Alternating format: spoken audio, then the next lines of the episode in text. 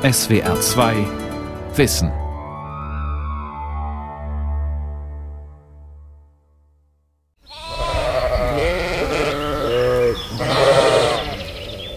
Solange ich weiße Hemden trug, wechselte ich das Hemd winters dreimal, sommers viermal die Woche und wusch den Achselpunkt fast jeden Tag. Trotzdem war die Achselausdünstung stets sehr lebhaft. Jetzt habe ich einmal versuchsweise ein Wollhemd volle zwei Monate lang anbehalten und das Waschen der Achseln ausgesetzt. Ich ließ eine Reihe von urteilsfähigen Personen meiner Bekanntschaft meine Achsel anschließend beriechen. Der Geruch war weder stark, noch hatte er den Charakter des Gestanks.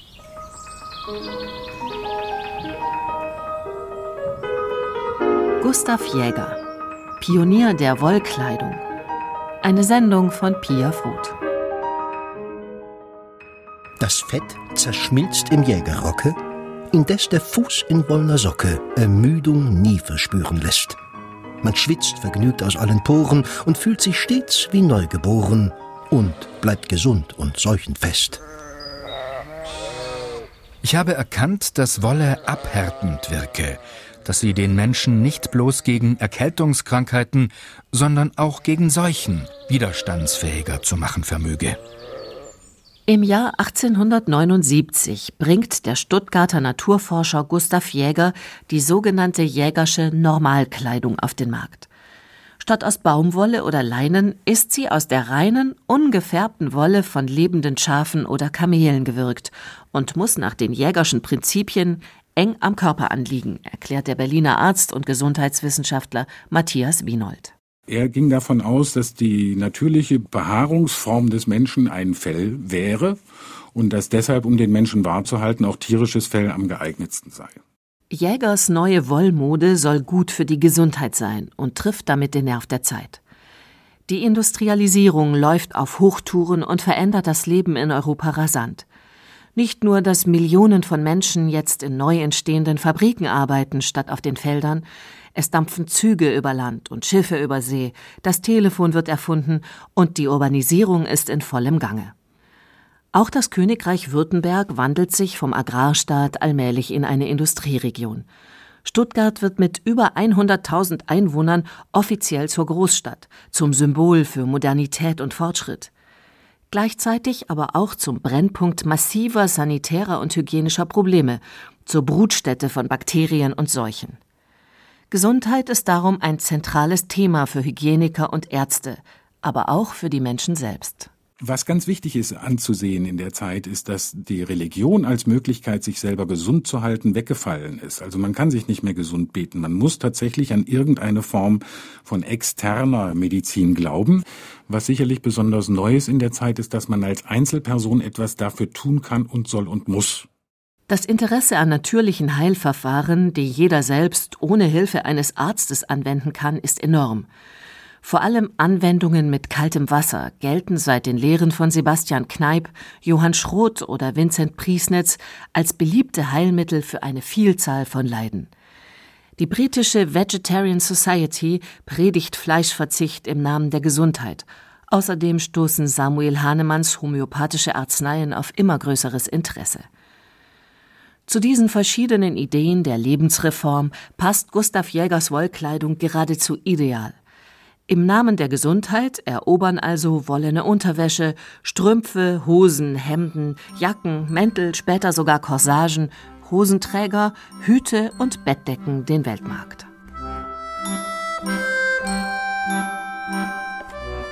Durch die Übersetzung meiner betreffenden Schriften, namentlich über die Bekleidungslehre, in 13 verschiedene Sprachen drangen mein Name und meine Methode auch in außerdeutsche Kreise. Besonders wertvoll war für mich vom Jahr 1884 an die Verbindung mit der englischen Industrie. Binnen kurzem wurde die Jägerware gleich Jägergut zu einem Weltartikel. Um Jägers Normalkleidung entsteht ein internationaler Kult, den Berühmtheiten wie die Schriftsteller George Bernard Shaw und Oscar Wilde als bekennende Wolleträger zusätzlich befeuern. Die Polarforscher Sir Ernest Shackleton und Fridtjof Nansen tragen bei ihren Expeditionen jägersche Normalkleidung. Im internationalen Radsport erfreuen sich wollene Zehensocken und Trikots nach Jägersart größter Beliebtheit. Auch der Erfinder Robert Bosch und später der württembergische König Wilhelm II. sind sogenannte Wollene. Und in Großbritannien gehört die Firma Jäger Fashion sogar bis ins 21. Jahrhundert zu den Edelmarken der Modebranche. Gustav Jäger selbst ist von Haus aus Naturforscher, Zoologe und Arzt. Er unterrichtet an den führenden Stuttgarter Hochschulen. Darum kann er die gesundheitsfördernden Eigenschaften der Wolle sogar wissenschaftlich begründen, was bei seinen Anhängern zusätzlich Eindruck macht. Der Wollejäger, wie er bald genannt wird, hat ein ganzheitliches Gesundheitssystem entwickelt, das auf seiner eigenen Duftstofftheorie beruht die besagt, dass der Mensch bei Krankheit, Stress oder Angst üble Gerüche absondert, bei Glücksgefühlen und guter Gesundheit aber eher wohl riecht. Und darauf aufbauend auf dieses, ich habe einen guten Geruch und einen schlechten Geruch, kam dann die Forderung, wo er sagte, man muss sich in Wolle kleiden, denn die Wolle verhindert, dass die guten Gerüche einen zu früh verlassen und filtert die schlechten Gerüche aus. Im Herbst 1879 erteilt Gustav Jäger den Stuttgarter Textilfabrikanten Benger die Lizenz zur Produktion seiner Normalkleidung. Weitere Betriebe folgen bald. Die Nachfrage ist riesig und macht Gustav Jäger durch Tantiemen rasch zum mehrfachen Millionär. Gleichzeitig wird der streitbare und unkonventionelle Naturforscher in seiner eng anliegenden Wollhose, beidseitig geknöpftem Wollrock und Wollhut aber auch zur Zielscheibe von offenen Anfeindungen, Hohn und Spott, wie zum Beispiel eine Gedichtsammlung aus der humoristischen Gesundheitsbibliothek von 1886 zeigt. Was Wollenjäger schlau erdacht, hat er in ein System gebracht, das manches Ungereimte zwar, doch auch viel bringt, was gut und wahr.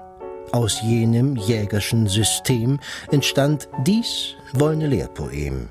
Dem Vorbild formgetreu entspricht's, nur ungereimt erscheint hier nichts.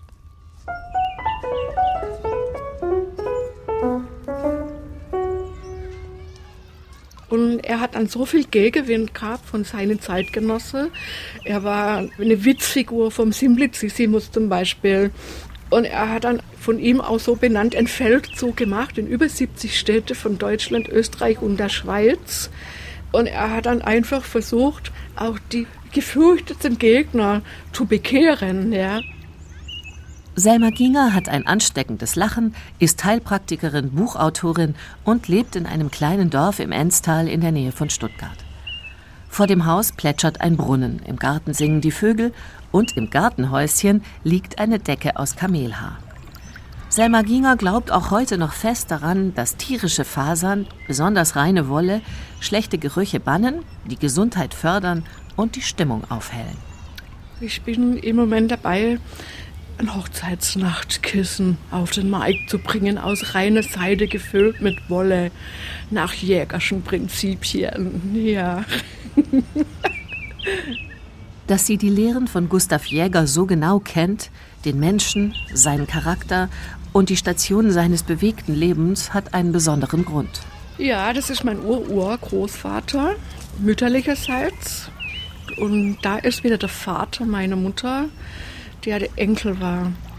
Ihrem Ur-Urgroßvater und seinen Reformideen fühlt sich Selma Ginger eng verbunden.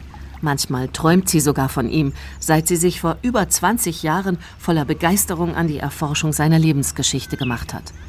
Eine große Aufgabe, denn Jäger hat über 100 Aufsätze geschrieben. Dazu kommen 36 Jahrgänge seiner Monatsschrift für Gesundheitspflege und Lebenslehre und nochmal etwa 30 Bücher.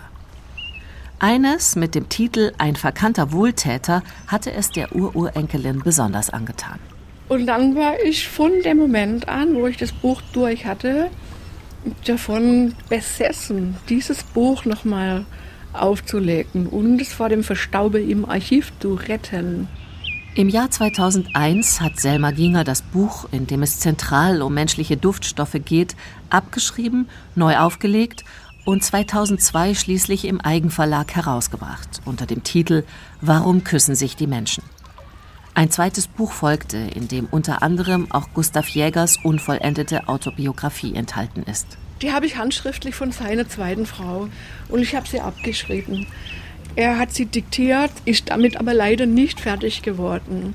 Und ich finde es wirklich wahnsinnig schade, dass es mittendrin aufhört. Ich hätte gern noch mehr von ihm gewusst und mehr erfahren.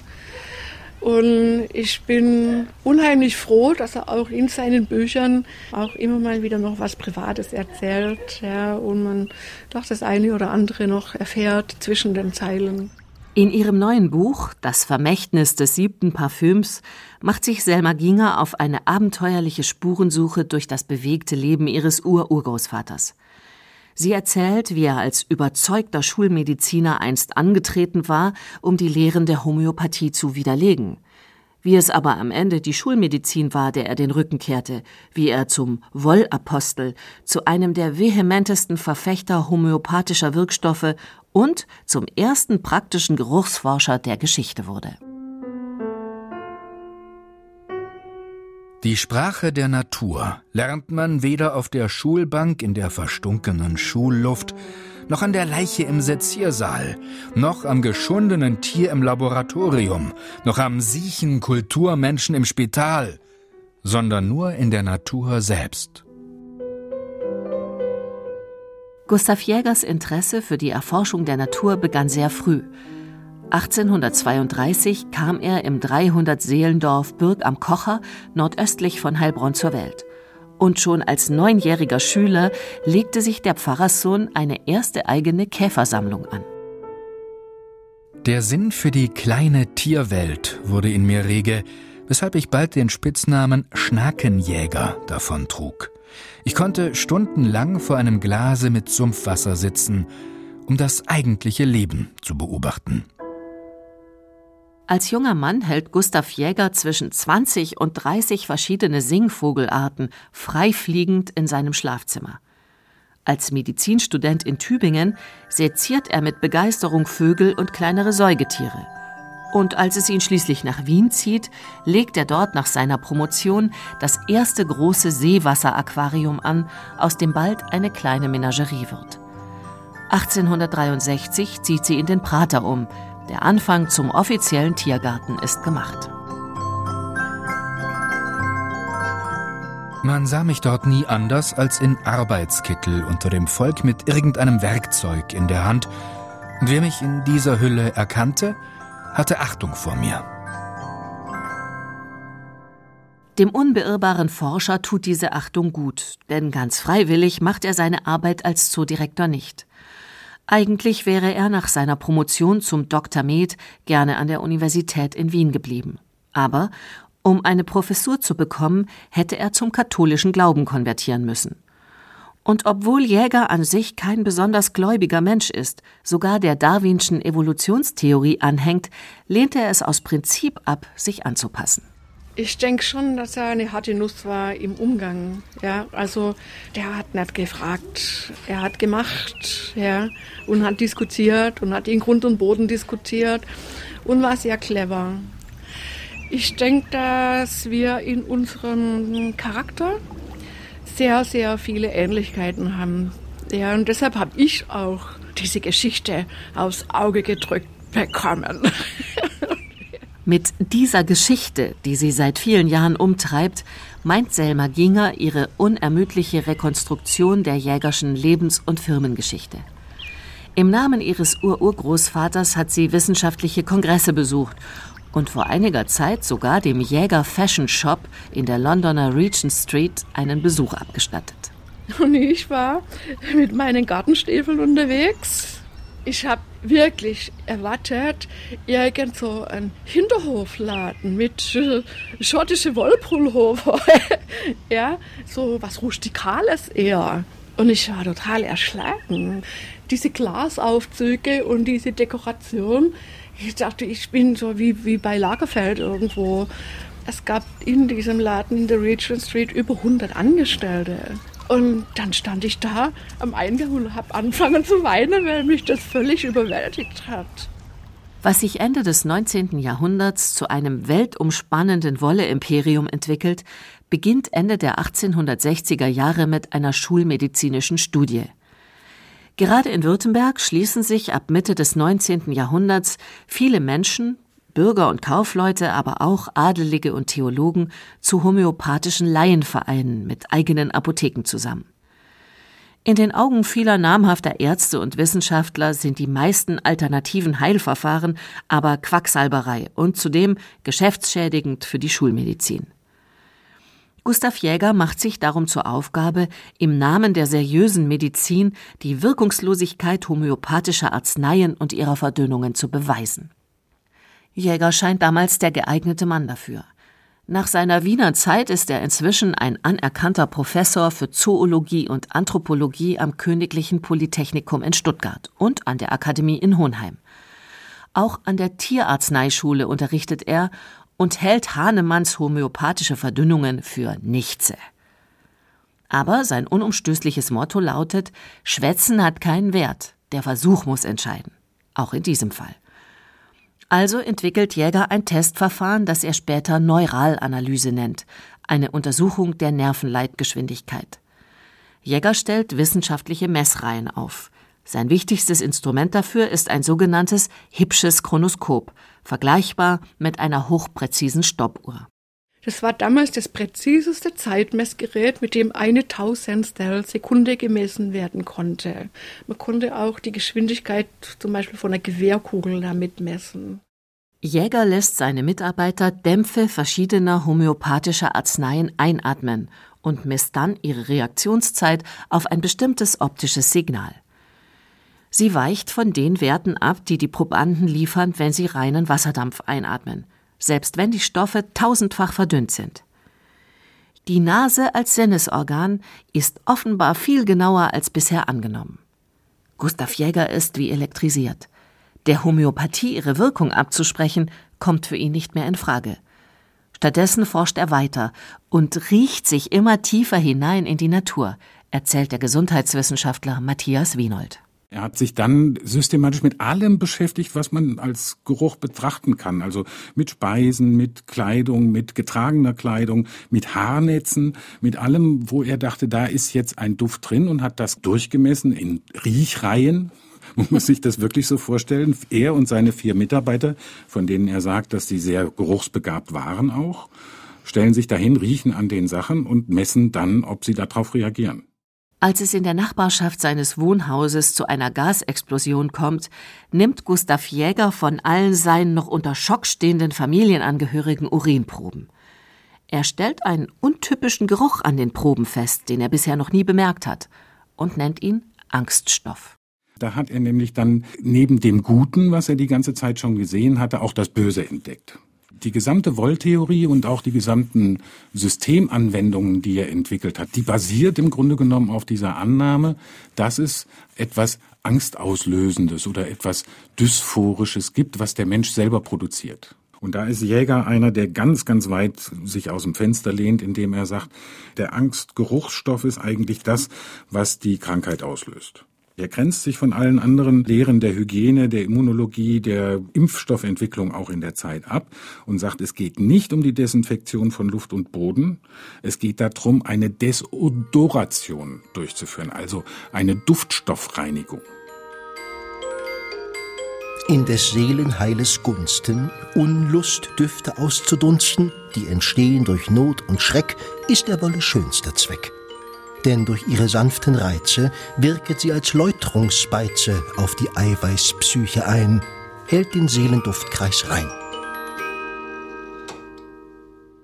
Mit demselben Feuereifer, mit dem er jahrelang die Tier- und Pflanzenwelt erforscht hat, geht Gustav Jäger nun daran, seine Duftstofftheorie und sein Wollregime weiterzuentwickeln. Aus der schulmedizinischen Ecke erntet er dafür vor allem Kopfschütteln. In Sachen dieses verhängnisvollen Zustandes Wandel zu schaffen, ist schwer, sehr schwer.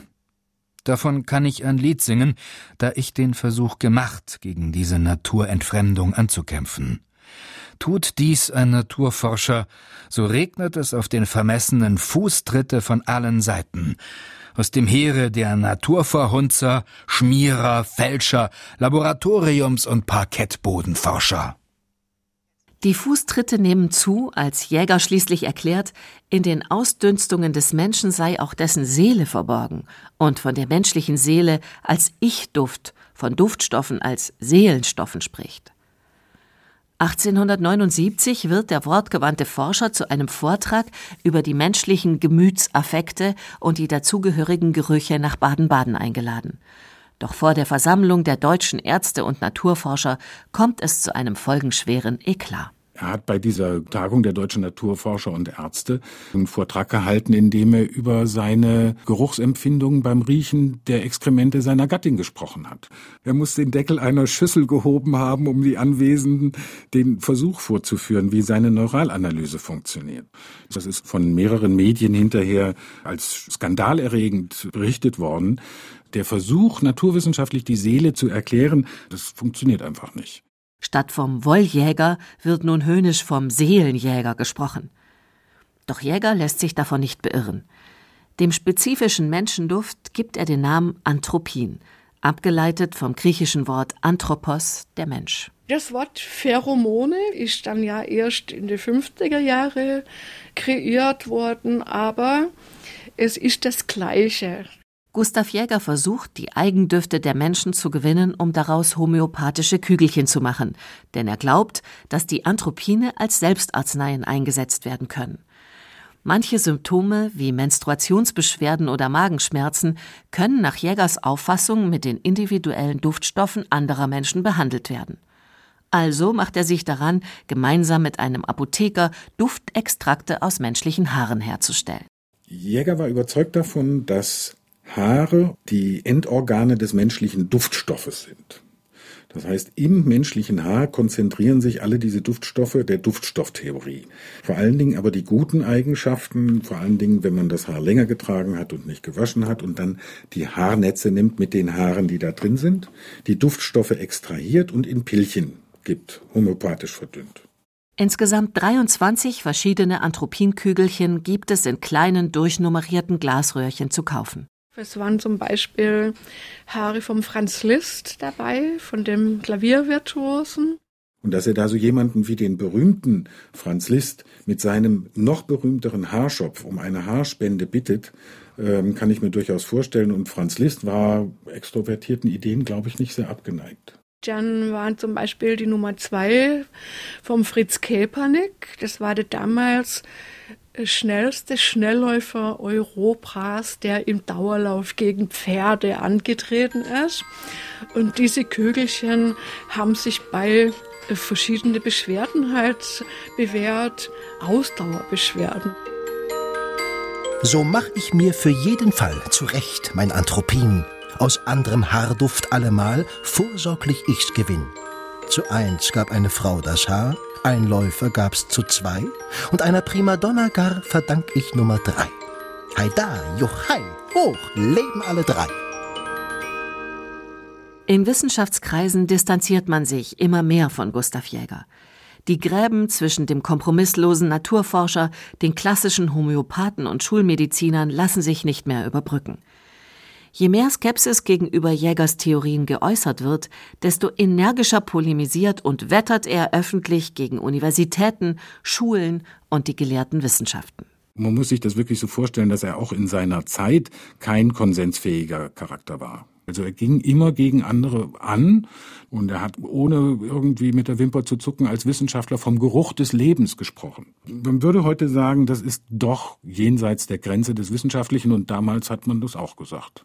1884 gibt Gustav Jäger seinen Professorentitel zurück und verzichtet auf seine Hochschullehrertätigkeit. Er kann es sich leisten. Die Lizenzen und Tantiemen für seine Wollkleidung bescheren ihm ein Vermögen. 1884 erwirtschaften die von Jäger lizenzierten Firmen einen Jahresumsatz von 4 Millionen Mark. Das entspricht ungefähr 65 Millionen Euro. In seinem Stuttgarter Geschäftshaus hat Gustav Jäger eine Prüfstelle für seine Wollkleidung eingerichtet. Hier kontrolliert er Wollfasern aus allen von ihm lizenzierten Betrieben mittels Neuralanalyse auf ihre Reinheit. Er war der große Organisator. Er hat eigene Kamelherden in Australien gehabt, in Südamerika und er ist sehr viel gereist. Er Ich weiß gar nicht, wie er da noch sechs Kinder untergebracht hat und seine Frau. Dass seine Geschäfte mit Lizenzen für wollene Kleidung, Decken, Schuhe und sogar wollene Zigarrenfilter florieren, liegt daran, dass Gustav Jäger von seinen Anhängern mindestens genauso leidenschaftlich verehrt wird, wie seine Kritiker ihn hassen. Land auf, Land ab gründen die Menschen Jägervereine, gehen zu Tausenden in die Wolle, wie man damals sagt, und beherzigen die Gesundheitsratschläge ihres Meisters. Schlaf, Kindlein, schlaf, die Wolle ist vom Schaf, die Mutter ist im Jägerbund, drum bleibt sie samt dem Kind gesund. Schlaf, Kindlein, schlaf. Als Gustav Jäger am 13. Mai 1917 stirbt, zerfleischt Europa sich gerade im Ersten Weltkrieg. Nach Ende des Krieges macht die Wollkleidung anderen Moden Platz und Gustav Jäger und seine Duftstofftheorie geraten allmählich in Vergessenheit bis im Jahr 1985 ein Roman weltweit für Furore sorgt, der Gustav Jägers Forschungen literarisiert. Das Parfüm. Autor Patrick Süßkind lässt sein Anti-Helden Grenouille ein Liebeselixier aus den Körperdüften von Jungfrauen herstellen. Im ausgehenden 19. Jahrhundert vermarktete Gustav Jäger sein Anthropin Nummer 7, das aus den Haaren einer blonden Jungfrau bestehen und älteren Männern wieder Lebensfreude bescheren sollte. Süßkind nennt seine Inspirationsquelle nie öffentlich. Und auch vieles andere lässt sich heute nicht mehr direkt mit den Forschungen Gustav Jägers in Verbindung bringen. Zum Beispiel die bekannte Tatsache, dass manche Menschen einander nicht riechen können, während andere vom Duft des geliebten Menschen nahezu betört sind, wie Selma Ginger auf ihrer Webseite anthropine.de beschreibt. Liebe ist ewige Erinnerung. Den Mensch, den man mal gerochen hat, den kann man nie mehr vergessen. Er ist eingraviert für alle Ewigkeit.